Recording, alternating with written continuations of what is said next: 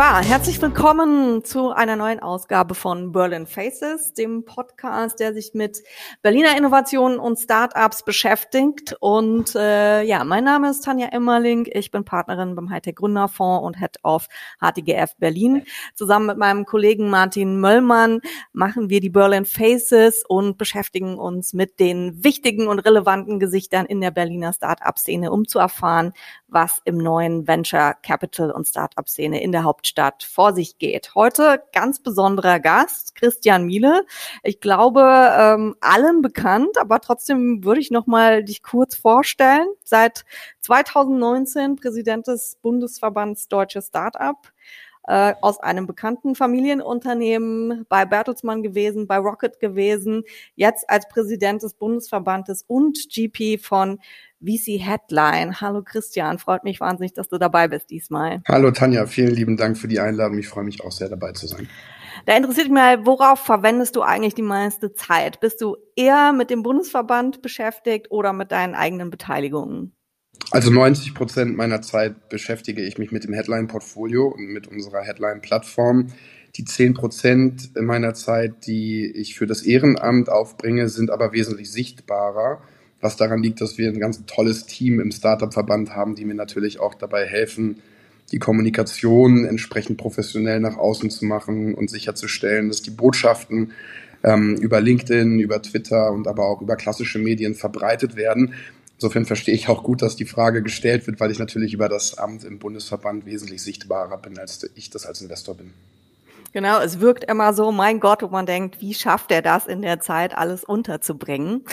Du bist ja seit, äh, ich glaube, 2011 in Berlin oder sogar schon länger.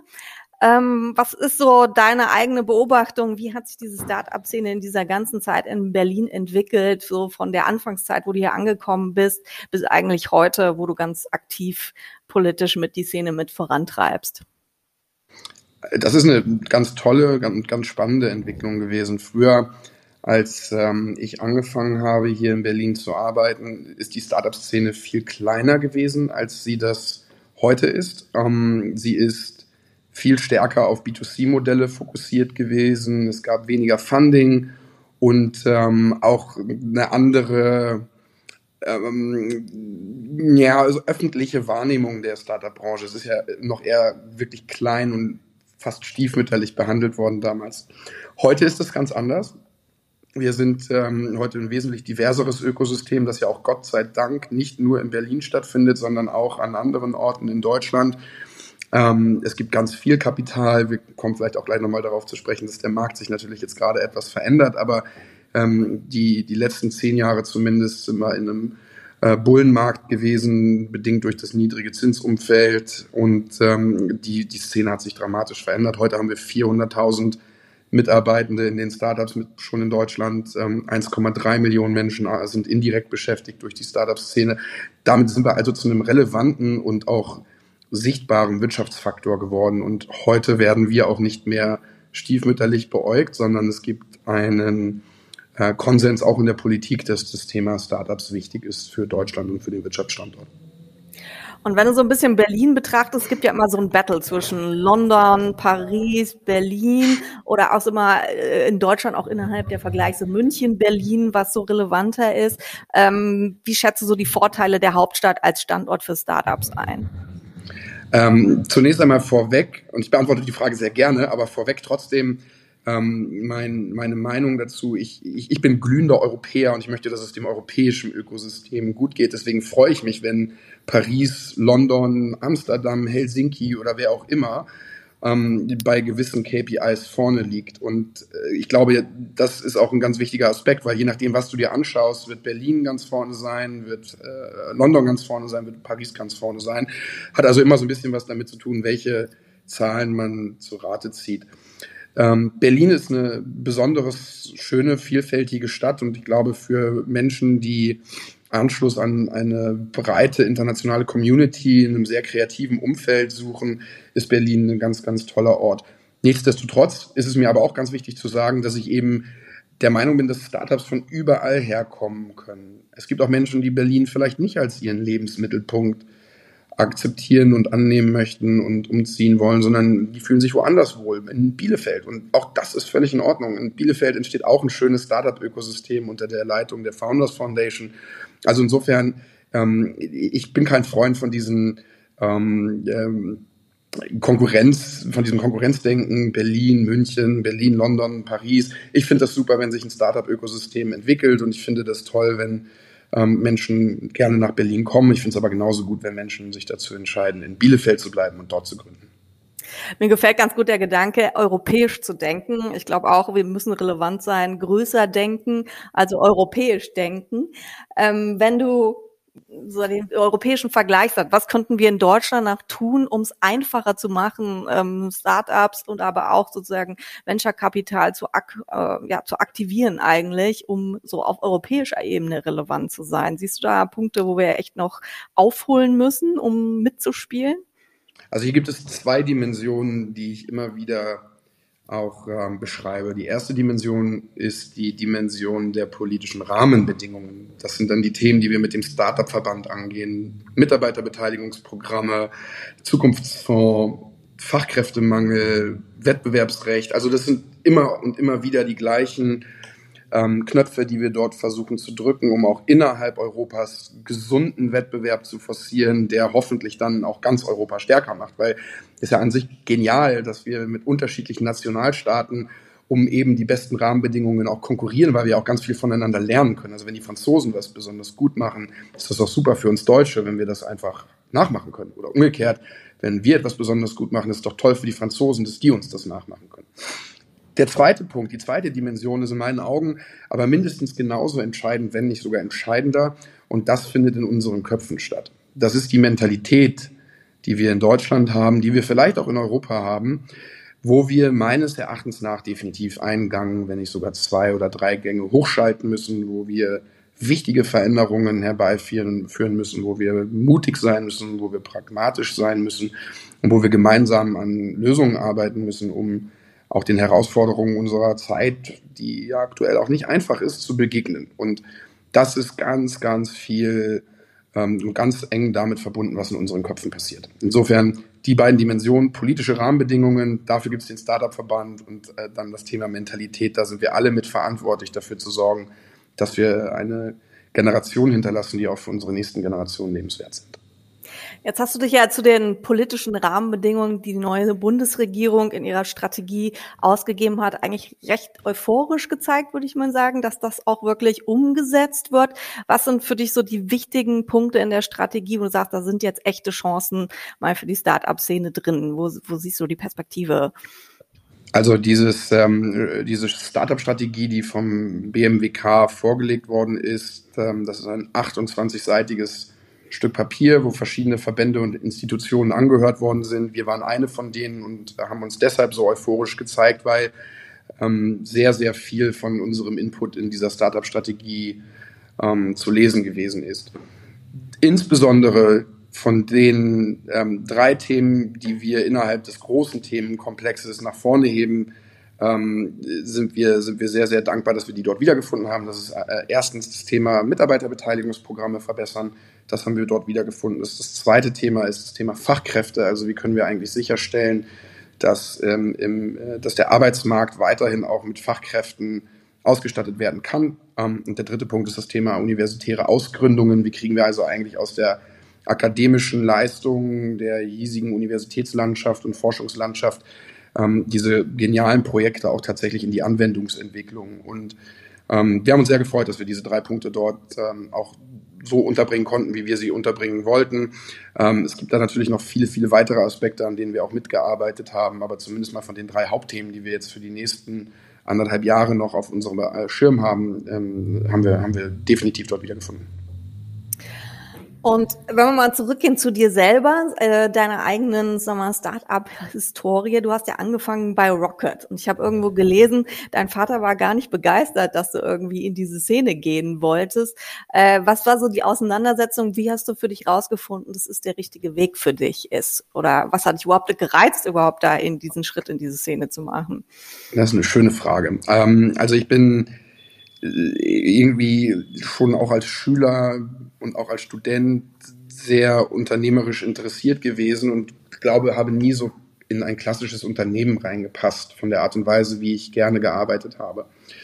Und zu der Zeit damals sind dann einfach ganz viele Freunde und Bekannte in die Startup-Szene abgewandert und auf einmal gab es da diesen Ort, wo Menschen, die unternehmerisch denken, willkommen gewesen sind und wo es auch augenscheinlich die Möglichkeit gegeben hat, sich, äh, sich zu entwickeln als Unternehmerin und Unternehmer. Und das hat mich wahnsinnig gereizt und ähm, für meinen Vater, für den das natürlich alles ganz neu war und äh, der auch aus einer Generation stammt, wo die Pflege des Lebenslaufes vielleicht noch etwas wichtiger ist, als das vielleicht heute bei uns der Fall ist.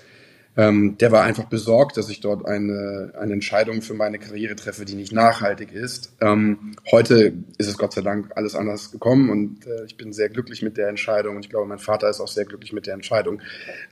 Aber ähm, das war wie so eine Art Gravitationszentrum. Also ich habe mich immer davon angezogen gefühlt, in einem Umfeld zu arbeiten, wo man sehr pragmatisch anpackt und die Dinge nach vorne treibt. Ja, du hast so ein bisschen ein Sorgenthema angesprochen. Da wollte ich nochmal auf dein erstes Thema zurückkommen. Aktuelle Situation. Es ist ja so ein bisschen ähm, ja, Uncertainty aktuell in der Stimmung, Zinsentwicklung, Inflation, die ganzen Schocks, die wir erlebt haben, von Covid-Schock, Kriegsschock, äh, was da noch kommen mag. Wie nimmst du aktuell die Stimmung wahr in der Start-up-Szene ähm, mit was für Themen kommen Startups auf dich zu und, und was, was sind so deine Tipps, die du mitgeben würdest so aktuell? Also ich glaube, das ist, ist ja erstmal auf der ähm, höchsten Ebene kein singuläres Problem für die Startup-Szene, sondern tatsächlich eine gesellschaftliche Herausforderung. Sind, du hast es gerade genannt, ähm, sicherlich makroökonomische Themen wie die Inflation, der steigende Zinssatz, es sind politische Themen wie die ähm, furchtbare Situation in der Ukraine, es sind äh, ökologische Themen, der Klimawandel ist auch noch da, die Corona-Pandemie ist nicht überwunden. Also da ist, da ist einfach sehr, sehr viel, was uns als Menschen überall auf der Welt ja beschäftigt aktuell. Ähm, die Themen, mit denen die Startups auf mich zugehen und ähm, in denen ich mich auch selber natürlich momentan reflektiere, ist der Umgang mit einer solchen Krise.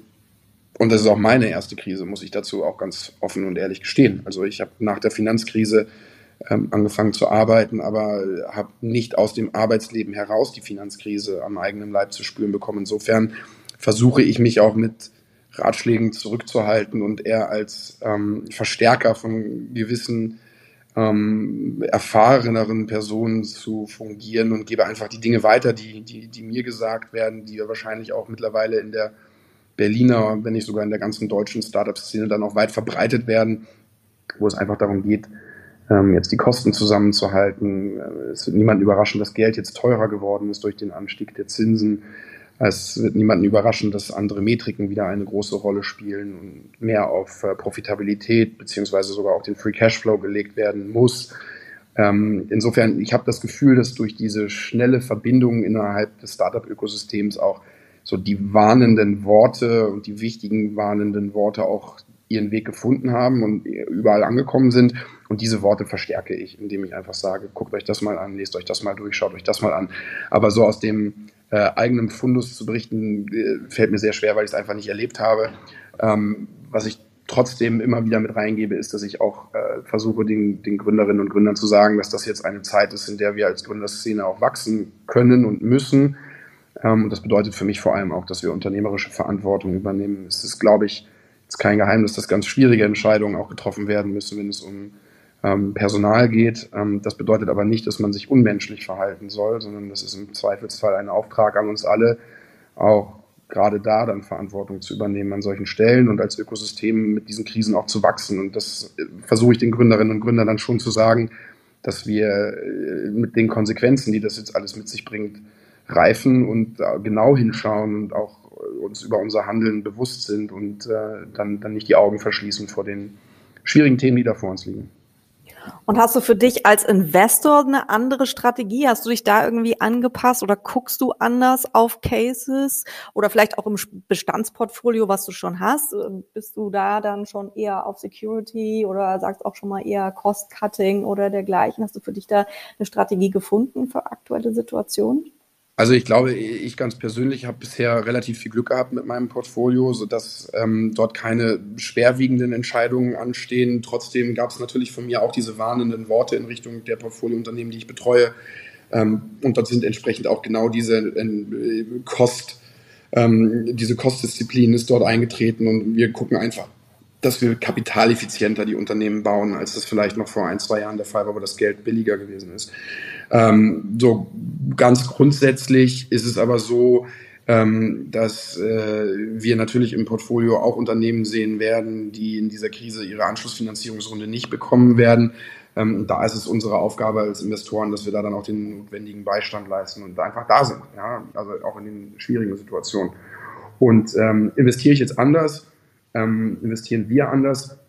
Ich glaube schon, dass wir auch gerade vorsichtig sind. Wir haben zwar einen, einen neuen Fonds, ähm, sind auch bereit zu investieren, wollen auch investieren, wir müssen ja auch investieren, aber wir wollen auch nicht in einer unglaublich unsicheren Phase ähm, Unternehmensbewertungen festschreiben, die uns vielleicht in 12 bis 18 Monaten um die Ohren fliegen. Also wir sind dort jetzt etwas vorsichtiger, wir sind dort etwas konservativer.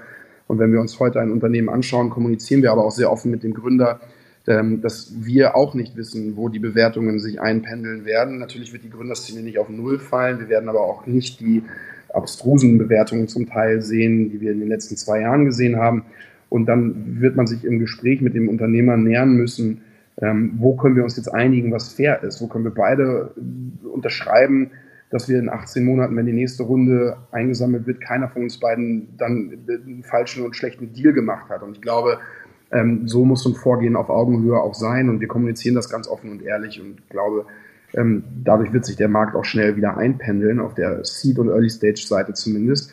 Ähm, aber ja, auch wir sind jetzt natürlich vorsichtiger und schauen genau hin, ähm, wo die anfänglichen Metriken stehen. Gleichzeitig wiederum ist bei vielen Pre-Seed- und Seed-Runden, die wir machen, aber auch häufig noch gar keine ähm, Traktion vorhanden. Dort investieren wir weiterhin ausschließlich auch in starke Teams und ähm, ich glaube, so weit werden dann die Bewertungen auch nicht auseinanderliegen. Also ich gehe davon aus, dass wir uns da auch relativ schnell wieder ähm, sammeln werden und äh, auch, auch wieder fest im Sattel sitzen. Vielleicht sagst du ganz kurz noch was zu deinem Portfolio oder eurer Investment Hypothesis, die ihr habt. Du hast eine ganz spannende Bandbreite von NFT, du bist ja im Board Directors von, von So Rare und äh, Pflege ist bei dir auch drin mit Canby. Ähm, was ist so dein Pick? Wie, auf welche Themen schaust du und wie, wie habt ihr euer Portfolio angelegt? Also wir sind ein sektoragnostischer VC, das bedeutet, wir investieren in B2C und B2B-Themen auf der gesamten Welt und sind dort sehr extrem open-minded, was ähm, neue und innovative Produkte angeht. Ich persönlich habe auch ein sehr generalistisches Portfolio aufgebaut. Du hast es gerade schon genannt, von NFT über Hospitality und Hotel, Pflege und aber auch B2B-Software. Ähm, ich habe natürlich aufgrund meiner ähm, mein, mein, meines eigenen äh, Hintergrundes eine Nähe zu B2B-Themen, weil es mir dort vielleicht ein bisschen einfacher fällt, auch Intros zu machen und mal nachzuhören, ob gewisse Softwarelösungen oder Marktplatzlösungen sinnvoll sind.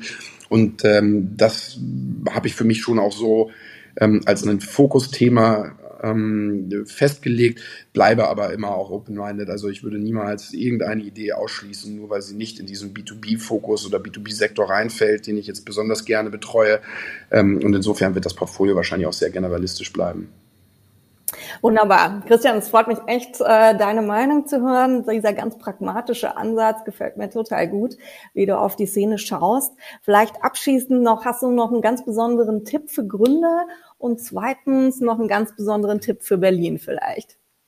Also äh, der Tipp für die Gründer ist jetzt das, was ich eben auch ähm, gesagt habe. Das ist mir momentan wirklich wichtig, dass wir ähm, in dieser Krise, die da jetzt vor uns steht, wo keiner genau weiß, was passieren wird, dass wir da aufeinander aufpassen, dass wir Verantwortung übernehmen für Mitarbeiterinnen und Mitarbeiter, die jetzt vielleicht die Unternehmen auch verlassen müssen, dass wir links und rechts schauen und dass wir einfach diese Beziehungen und dieses enge Netzwerk, wie es vielleicht auch 2010 oder 2011 in Berlin gewesen ist, dass wir diesen Spirit aufrechterhalten und uns jetzt gegenseitig da auch durch diese Krise tragen und uns ein bisschen aufeinander aufpassen.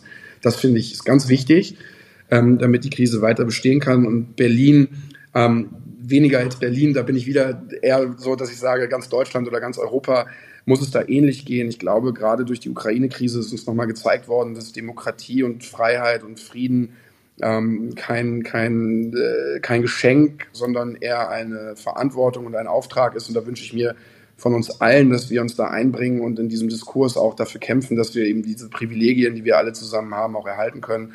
Ähm, und ich glaube, da spielen Unternehmerinnen, Unternehmer, Business Angels, aber auch VCs eine wirklich wichtige Rolle. Und ähm, dieser Verantwortung gerecht zu werden, diesen Verantwortungsauftrag auch anzunehmen und wahrzunehmen, das geht über Berliner Grenzen hinaus und hat eigentlich mit ganz Europa was zu tun. Also grenzenloses Mindset äh, finde ich ganz tollen Ansatz. Christian, ganz herzlichen Dank, dass du dir so spontan und so kurzfristig Zeit genommen hast für unseren Danke, Podcast. dass ich da sein durfte, Tanja. Vielen Dank Dankeschön, für das Dankeschön.